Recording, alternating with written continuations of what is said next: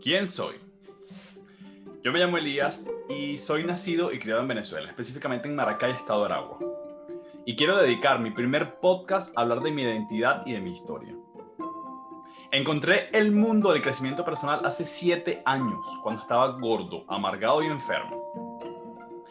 Un día una amiga de cuando éramos niños me pide que le dé su opinión sobre un proyecto de negocio y yo con un ego totalmente desbalanceado y sin ningún resultado o conocimiento sobre el tema que me estaban preguntando, acepté sin pensarlo, ya que en mi mente, si me estaba pidiendo opinión, era porque necesitaba de mi amplia experiencia en el campo.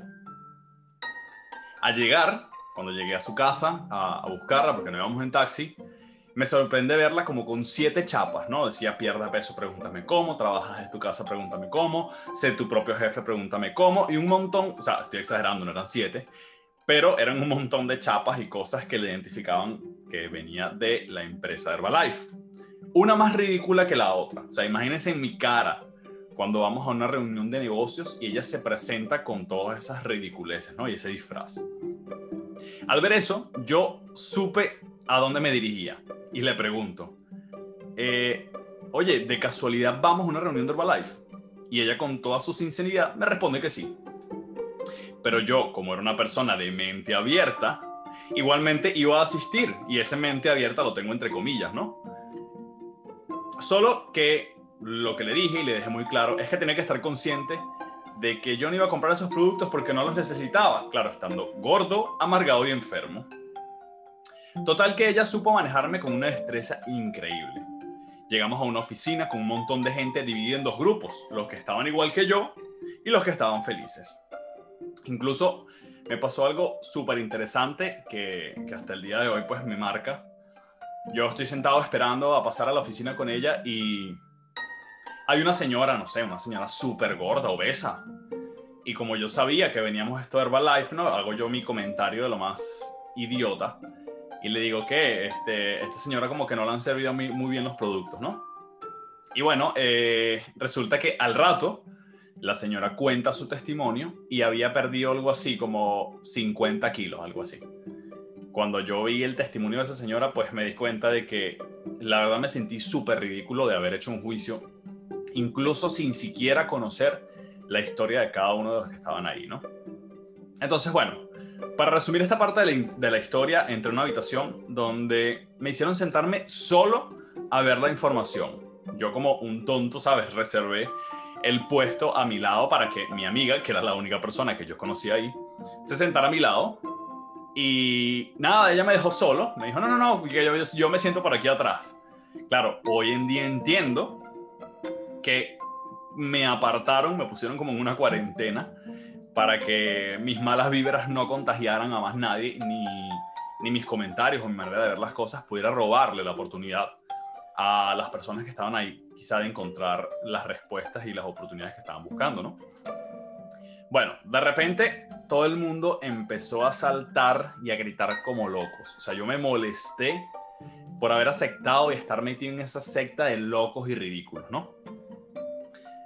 Siempre la persona que más necesita ser ayudada es la persona que más se ofende, que más se ofende cuando se le ofrece esa ayuda.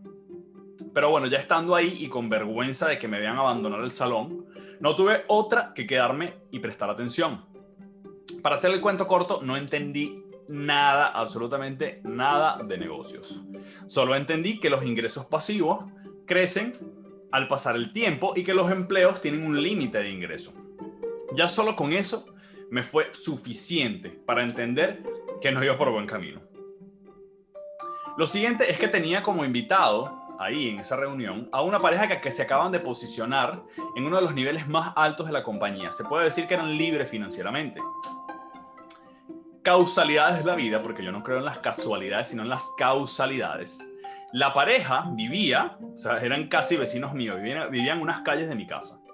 Y incluso yo tengo recuerdos de haberlos visto repartiendo sus folletos, sus folletos de Herbalife en un mercado de la zona, lo que rompió dos de mis creencias. Y los tipos estaban vestidos de pies a cabeza de Herbalife. Y decía, bueno, estos payasos ridículos aquí fastidiando con su secta Además de que yo hablaba de eso y no conocía absolutamente nada de cómo funcionaba el negocio, ni de qué era un multinivel, ni, ni qué era lo que hacía, ni a qué se dedicaban, ni cómo funcionaban los productos. O sea, yo hacía juicios sin tener ningún conocimiento al respecto, ni mucho menos un resultado, ¿no?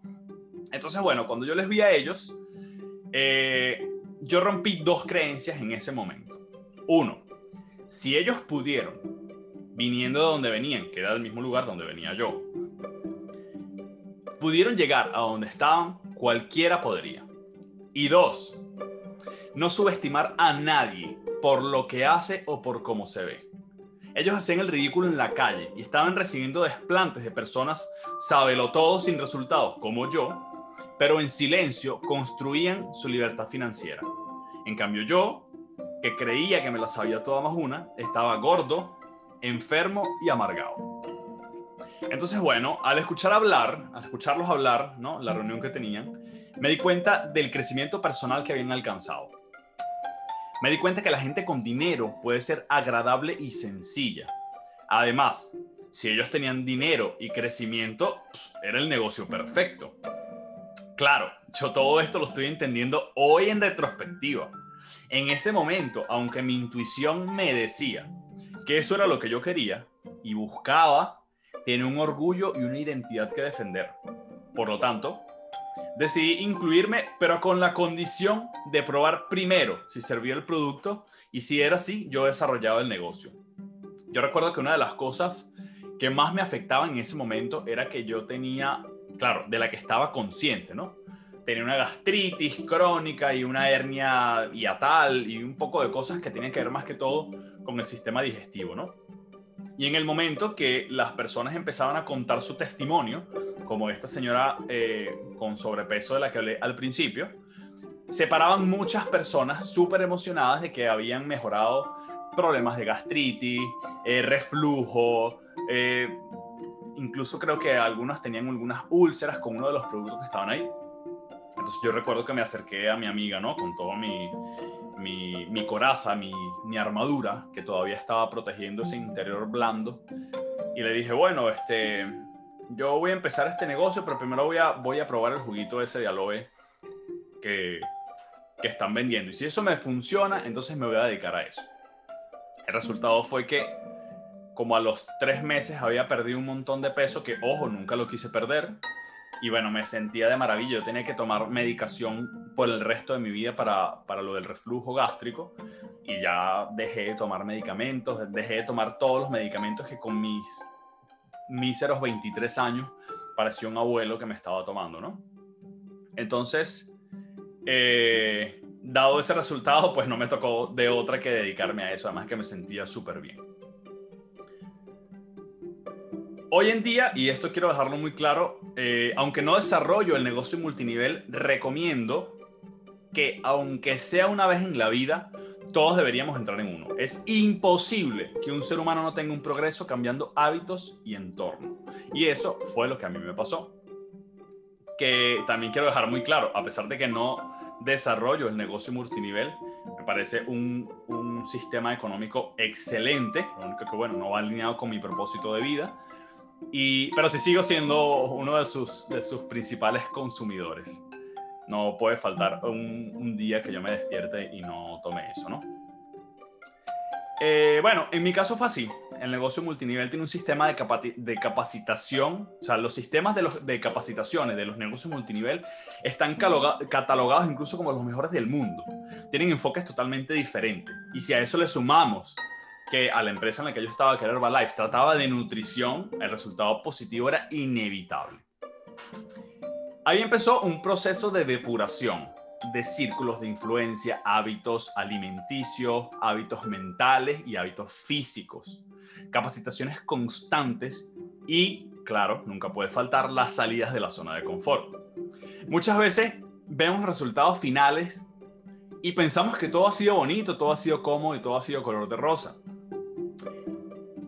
Pero hoy te voy a dar que probablemente si tú estás escuchando esto es porque estás más o menos en la misma onda y ya lo debes haber experimentado por ti. Y si no, y si te estás iniciando, te voy a decir algo, porque guerra avisada no mata soldado. Cambiar y crecer tiene dos características. Cansa y duele. Y duele bastante. En esos procesos cambié de círculos de amistades. Cuando haces cambios que no van acorde a los valores de tus amigos y a tus círculos de influencia, se van alejando poco a poco. Eso creo que es lo mejor que te puede pasar. Porque no puedes volar como un águila si te la pasas en el suelo rascando y buscando gusanos como las gallinas. Gracias a esas amistades, a esos cambios de círculos que yo tuve, me sumergí en el crecimiento personal. Siempre buscábamos libros para leer, seminarios a los que asistir. La primera inversión y la más importante es en ti mismo. Desde que empecé Herbalife hasta este punto pasaron cinco años. En muchas ocasiones sobreestimamos lo que podemos hacer en un año y subestimamos, estimamos, la pronunciación me está saliendo buenísima, lo que podemos llegar a lograr en 10. Todo tiene su tiempo de gestación, que incluso es una de las leyes universales que más adelante hablaremos. Una vez sanada muchas cosas y con herramientas para enfrentar la vida y además de que mi situación económica y física habían mejorado un montón en esos cinco años y hay que tener en cuenta que estaba en un país con una economía tan inestable como la es Venezuela y Latinoamérica en general, ¿no? Había cambiado muchísimo y había mejorado muchísimo. Pasados esos cinco años, mejorado muchísimas cosas, sanado muchísimas cosas, pues salgo del país. Y aquí quiero expresar algo y es algo muy en claro, ¿no? Porque ahorita está muy de moda esa diáspora de migración de los venezolanos y tal. Todo eso con lo que verdaderamente no estoy de acuerdo, aunque estuve en ese papel bastante tiempo, pero ya hablaremos de eso más adelante. Yo quiero expresar que yo siempre, siempre, antes de lo que entendemos nosotros como lo que existe ahí, que es la crisis, siempre quise vivir en Europa. No sé por qué, no tengo una razón específica, pero siempre desde muy joven me llamaba la atención vivir aquí. Incluso la historia me, me encanta de aquí, las estructuras, absolutamente todo me encanta. Solo que mis planes pues eran un poco diferentes de cómo verdaderamente sucedieron las cosas. El plan inicial era irme a México donde yo tengo pues una prima y su esposo, ellos viven en Miami, pero tienen creo que los negocios, o la mayoría de los negocios, o algunos negocios, no sé, en México. Entonces ellos, bueno, me iban a ayudar, me iban a dar un trabajo para empezar y todo muy bonito, con la diferencia o la sorpresa fue que en dos intentos, en dos ocasiones, no logré entrar a México. Aquí también, bueno, como te decía, que una cosa son los planes y otra cosa es lo que verdaderamente pasa. Eh, a veces las personas tomamos la circunstancia o lo que nos pasa como la excusa de no seguir haciendo las cosas que nos planteamos. Y nos decimos a nosotros mismos y nos engañamos y decimos que Dios te está diciendo que ese no es el camino. Que, que ese, eso no es para ti. Y no te está diciendo que es que no, eso no es para ti. Es que a lo mejor ese no es el camino que tú tienes que seguir. Pero tienes que seguir intentando. Entonces, bueno, eh, de las dos semanas que incluso yo tenía planificado estar en Colombia, porque de ahí salía el vuelo a México, me tocó quedarme un mes. Después de que me di cuenta, pues que ya pasadas mis dos semanas, no hubo poder humano que me consiguiera otro vuelo, un tercer vuelo a México, pues yo acepté que tenía que estar ahí y bueno, tenía que resolver y empecé a, a buscar trabajo y no, fue literalmente imposible. O sea, fue un montón de, entrevistas, llevé currículum, o sea, hice un montón de cosas. Recorrí casi Bogotá literalmente de punta a punta y no encontré trabajo. Total que terminé llegando a España sin ni siquiera planificarlo. Gracias a Dios, y, esto, esto de verdad que las cosas pasan en su momento perfecto, llegué en un verano porque salí tan, tan improvisado. Y como ese no era mi plan, yo no tenía ni siquiera, o sea, yo hubiese llegado a un invierno y me muero congelado, ¿no? Ahora, en este punto quiero hacer un paréntesis y mencionar que jamás estuve solo en este camino. Siempre tuve ángeles que me cuidaron y me asistieron, me asistieron cuando más lo necesité. Creo que la bendición más grande que yo tengo es mi familia. Y al decir esto, quizá muchos pensarán, ¿no? Que somos súper atentos, que hablamos todos los días y somos súper cariñosos entre nosotros, pero la verdad, en el caso de mi familia, es que no es así. Durante todo este proceso, toda mi familia me prestó un apoyo incondicional. Incluso primos con los que puedo tener y tengo años sin hablar. No dudaron ni un momento en prestarme su ayuda. Mis hermanos, tíos, de verdad que todos, todos son una bendición para mí. Mi pareja de ese momento siempre tuvo una confianza y un apoyo incondicional conmigo. Y muchos ángeles, que quizá no sean tu familia, en mi caso no era mi familia, pero te aseguro que no te consigues con nadie en esta vida por casualidad.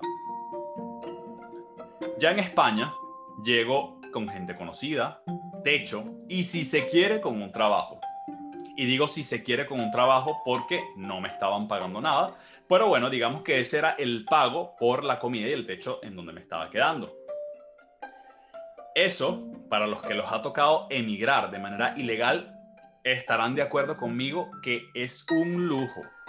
Yo llegué, como se dice, con una cuchara de plata en la boca.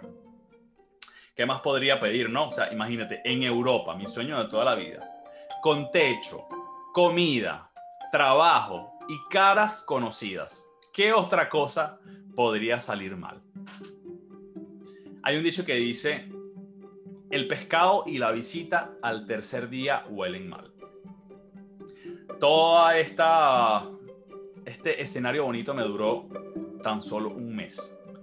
Al mes me desalojaron de donde estaba, estaba sin trabajo, sin papeles la única persona que conocía era la que me estaba echando. Por lo tanto, estaba del otro lado del mundo, en un continente donde no conocía a nadie y estaba solo y sin casa. Afortunadamente y siempre con apoyo conseguí un lugar donde mudarme, una habitación y un trabajo. Para poner un poquito en contexto mi realidad de ese momento, ¿no? Estaba en una habitación, bueno, tenía una cama, estaba en verano, todavía no había llegado el frío. Tenía por lo menos donde dormir, donde cocinar, pero una habitación que no tenía calefacción. Era una habitación que tenía parte, la mitad de la cocina en obra gris. Y lo único que tenían eran las, las cosas básicas para vivir. Pero literalmente era un hueco. Era horrible, estaba claro, dependiendo de con qué también lo compares, pero estaba en una de las zonas más bajas de aquí. Quizá por eso también era tan barato. Pero bueno, aquí en ese momento no tenía tampoco muchas opciones en donde elegir. Tenía un trabajo, sí. Trabajaba en jornada de 10 horas al día. No tenía un horario fijo.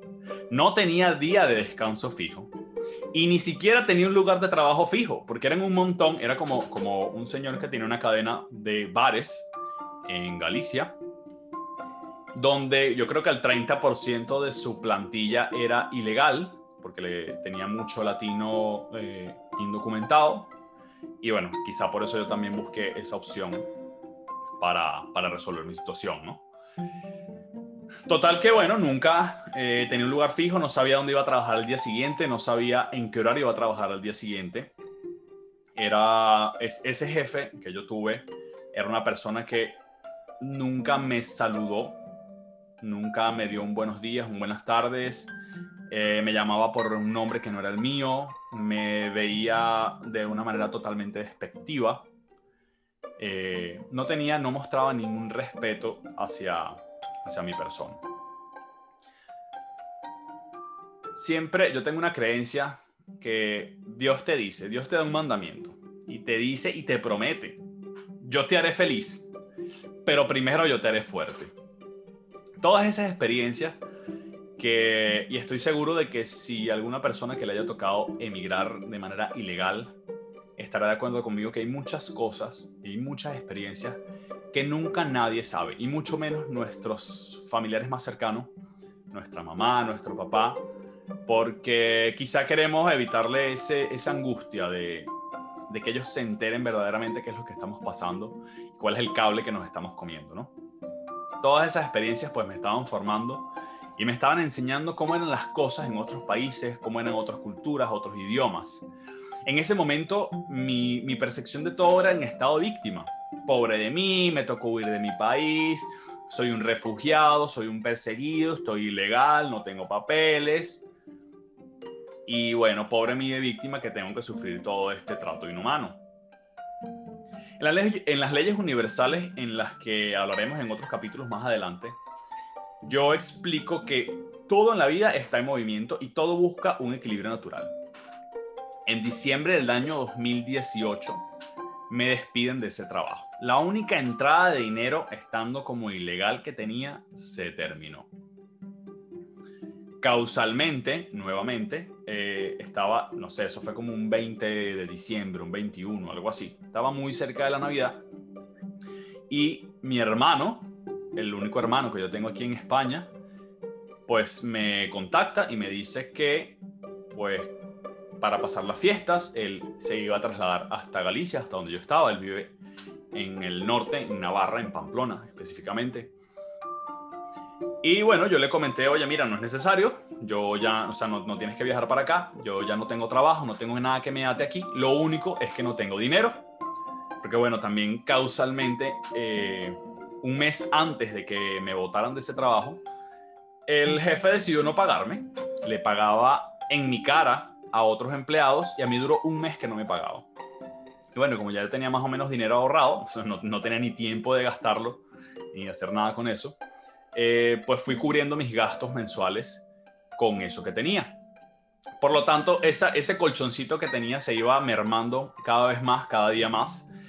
Y, y bueno, me quedé sin nada. Yo contando con que en algún momento su honestidad, apelaría por su honestidad y me pagaría lo que tenía que pagarme, que eran algo así como 1.200 o 1.300 euros que me tenían en deuda. Que al final solo me pagó 130. Y bueno, no, no tuve a quien reclamarle, ¿no? Entonces, bueno, siendo eso así, eh, bueno, mi hermano accede a, costearme el viaje hacia Madrid para pasar las navidades juntos. Y bueno, después cada quien se iría por su lado. Le comento toda la situación, bueno, pasamos unos días bien interesantes. Eh, y eso del 26 de diciembre me dice que, bueno, que si no quería pasar año nuevo, me pregunta qué planes tenía yo y le dije, bueno, que no tenía ningún plan, que si no quería pasar año nuevo con él en Pamplona, si aprovechaba, conocía, veía su casa. Y aquí pasó otra cosa bastante interesante. Bueno, voy a ir por parte, ¿no? Vinimos a Pamplona a pasar las navidades, me quedé en su casa hasta principios de, del año siguiente, de enero del año siguiente. Apenas yo pisé este lugar me encantó, me pareció hermoso, maravilloso y algo me dijo que yo tenía que venirme para acá. Entonces, bueno, pasados esos días, pues yo le comenté que no tenía nada que, que me atara a Galicia y que pues me gustaría mucho regresar hacia acá. En el momento de, de decidir hacia qué parte iba a llegar yo eh, a España, estando yo en Colombia, habían dos posibles destinos, que era Galicia, que fue donde llegué, o era Pamplona, que era donde estaba mi hermano. A lo que mi hermano me dijo de una vez que no. Y muchas personas dirán, bueno, qué rata tu hermano, qué malo, supuestamente la familia tiene que ayudarte. Pero hoy en día entiendo que, uno, él fue una de las personas que más tiempo y más apoyo me aportó en toda esta historia. Y número dos, entendí, después de, de conocer y ver cómo eran sus percepciones del mundo, que la razón por la cual desde un principio él, entre comillas, me cerró las puertas es porque sentía una responsabilidad de ayudarme y ubicarme apenas yo llegara. Y pues no teniendo esos medios, fue muy sincero conmigo y simplemente me dijo que no, que, que me fuera para otro lado. Ese era un paréntesis, ¿no? Para, para aclarar. Entonces, bueno, eh, estando yo aquí, me hace la misma aclaratoria, hace su descargo de responsabilidad y me dice, oye, tienes las puertas abiertas de mi casa, solo que yo no tengo los medios para ayudarte, no tengo contactos para ubicarte en ningún lugar, así que vas a tener que buscarte la vida yo solo. Yo le dije, mira, papi, después de, la, de toda la experiencia que yo he tenido, tú solamente dame casi comida que yo me busco la vida. Y así fue. Eh, regresé a Galicia, busqué todo lo que tenía pendiente y regresé a Pamplona. Algo aprendí con este viaje. Porque como si no tuviera ya suficiente en el tren de Galicia a Pamplona, se me olvida mi bolso o mi mochila o como le llamen en tu país. Y ahí tenía mis documentos, tenía libros y la mitad del único dinero que tenía para empezar una vida nueva. Yo tenía en 200 euros en el banco y tenía 200 euros en efectivo, de los cuales esos en efectivo se me fueron en el bolso, olvidado en el tren. Y eso me enseñó con el tiempo una valiosa lección. Para construir un edificio, primero, lo primero tienes que hacer es limpiar el terreno. Y en ese terreno empiezas a construir las bases. Tú no puedes empezar a construir un edificio desde el techo. si hay otro edificio viejo en ese lugar, se tiene que derrumbar. Y eso fue lo que me pasó a mí. Me quitaron todo. Perdí todo para volver a empezar. Una de las limitantes más grandes que tenemos las personas es el miedo a perder. El miedo a perder lo que tenemos, el miedo a perder lo que hemos construido, el miedo a perder las comodidades. Pero la vida, cuando te quiere, o cuando tú de manera inconsciente buscas un cambio y buscas una evolución, la vida te va a derrumbar aquel edificio viejo en el que has estado viviendo hasta este momento para que empieces, para quitarte ese miedo a perder y para que empieces a construir las bases y los cimientos de una nueva edificación. En marzo del 2019 empiezo a trabajar como repartidor en bicicleta. De los 200 euros que tenía en, en mi cuenta bancaria, que era todo lo que tenía para empezar una vida nueva, 100 los invertí en comprar una bicicleta y los otros 100 los invertí, bueno, los invertí, no, los, pagué colaborando con la comida que yo también me comía en, en casa de mi hermano. En esa experiencia, cuando yo empecé a trabajar de repartidor de bicicleta, que fue una de las cosas que más me sacó de confort, porque tenía como 20 años que no me montaba una bicicleta, empecé a trabajar ya en el punto más alto de invierno, por lo tanto tuve que chupar frío. Pero eso, bueno, sin contar las caídas y experiencias que tuve, tengo las piernas literalmente marcadas por, por tener que... Son, son el recuerdo de tener que buscar y salir de mi zona de confort para buscarme la vida, ¿no? Que por cierto tengo que reconocer que la razón... Yo, le debo mucho a, a ese hermano mío que me tendió la mano aquí en Pamplona porque uno me dio casa, dos me dio comida y tres me dio el voto de confianza de crear, porque como les dije desde un principio yo no tenía papeles legales aquí para trabajar y él abrió una cuenta en, en esta plataforma para que yo empezara a trabajar como, como repartidor. O sea, yo lo hacía a su nombre literalmente. Entonces, pues en esa experiencia yo tuve que aprender cuatro cosas tuve que trabajar y pulir cuatro habilidades. Número uno, tenía que cuidar la información que entraba en mi cabeza. Llegó un punto donde económica y emocionalmente estaba en el suelo. Y los primeros días yo recuerdo que pasaba todo el día entre el teléfono y la televisión lo que me exponía todo el tiempo a una información que no era muy productiva, que digamos, porque las programaciones están precisamente hechas para eso. La mayoría, el 95-98% de las programaciones de la televisión y de las redes sociales en general, están hechas para eso, para programarte, para programarte de que sigas siendo una persona al servicio del sistema. Y aquí fue donde la vida y las experiencias pues me dieron una buena sacudida porque yo venía de ser una persona dedicada al crecimiento personal a la que podríamos pensar que tendría todas las herramientas para afrontar la situación que tenía en este instante. Y bueno, fíjate a dónde tuve que caer. Pero como digo, Dios te hará feliz, pero primero te hará fuerte. Eso simplemente me mostró todas las partes débiles que todavía tenía en mi ser y todas esas programaciones limitantes que todavía tenía y, quizás sigo arrastrando, ¿no? Entonces, una de las primeras cosas que aprendí y que me dio un llamado a la acción fue cuidar la información que entraba en mi cabeza. empecé a cambiar de buscar todo el día como un zombie alguna programación que me entretuviera. Empecé a buscar información que me alimentara y que me hiciera crecer. Tenía la bendición de estar en un lugar con internet y el internet puede servir para entretenerte o para educarte. Y yo decidí empezar a buscar información para educarme y para volver a conectarme con esa esencia que en algún momento tuve y quizá pues por una u otra circunstancia perdí. Número dos, aprendí que primero tengo que dar para después recibir. La mayoría de las personas estamos esperando recibir para luego dar. Yo te voy a mandar un mensaje cuando tú me escribas, yo te voy a abrazar cuando tú me demuestras que me quieres, pero la vida no funciona así. Entonces yo tuve que entender que primero tengo que dar en ese momento, donde no tenía dinero, donde no tenía absolutamente nada, solamente tenía una conexión internet patrocinada por mi hermano, eh, empecé a compartir.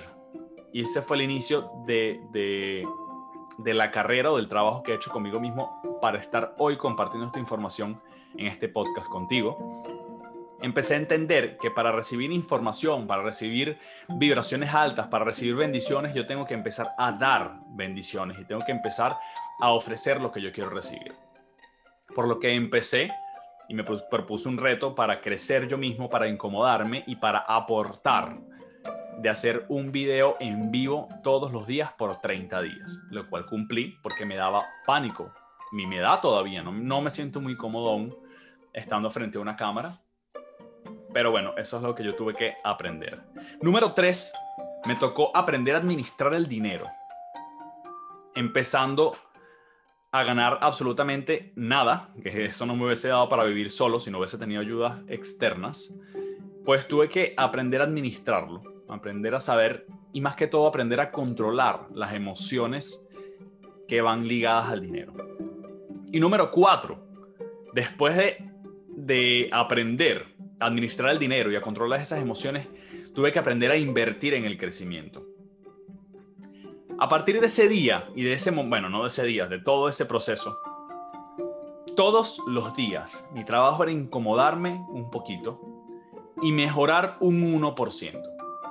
Porque tú no puedes mejorar en el primer día el 100%, tienes que mejorar un 1% todos los días. Lo que quiere decir que si mejoras un 1% cada día en un año, vas a haber mejorado 365% de la persona que eres hoy. Un aprendizaje muy interesante es que cuando llegó la pandemia, a muchos nos agarró con los pantalones abajo. Pero para quien siembre hoy en primavera, en la primavera de tu vida, vas a tener comida para cuando llegue el invierno. Y créeme, el invierno siempre llega, así que prepárate.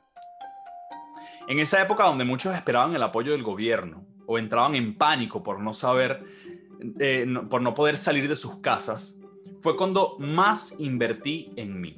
Invertí dinero que tenía ahorrado en libros y cursos online. Muchas veces ahorramos solo por acumular dinero, o lo que es peor, no ahorramos en absoluto. Nos limitamos a ver cursos gratis, masterclass, masterclass gratis, webinar gratis, y vemos como un gasto pagar por la información o pagar por la formación. Ponemos excusas como decir que es carísimo o no tenemos el dinero. Pero si tenemos dinero para viajar, si tenemos dinero para la ropa, si tenemos dinero para tatuajes, si tenemos dinero para alcohol o fiestas, para eso sí tenemos dinero gracias a todas mis situaciones pasadas.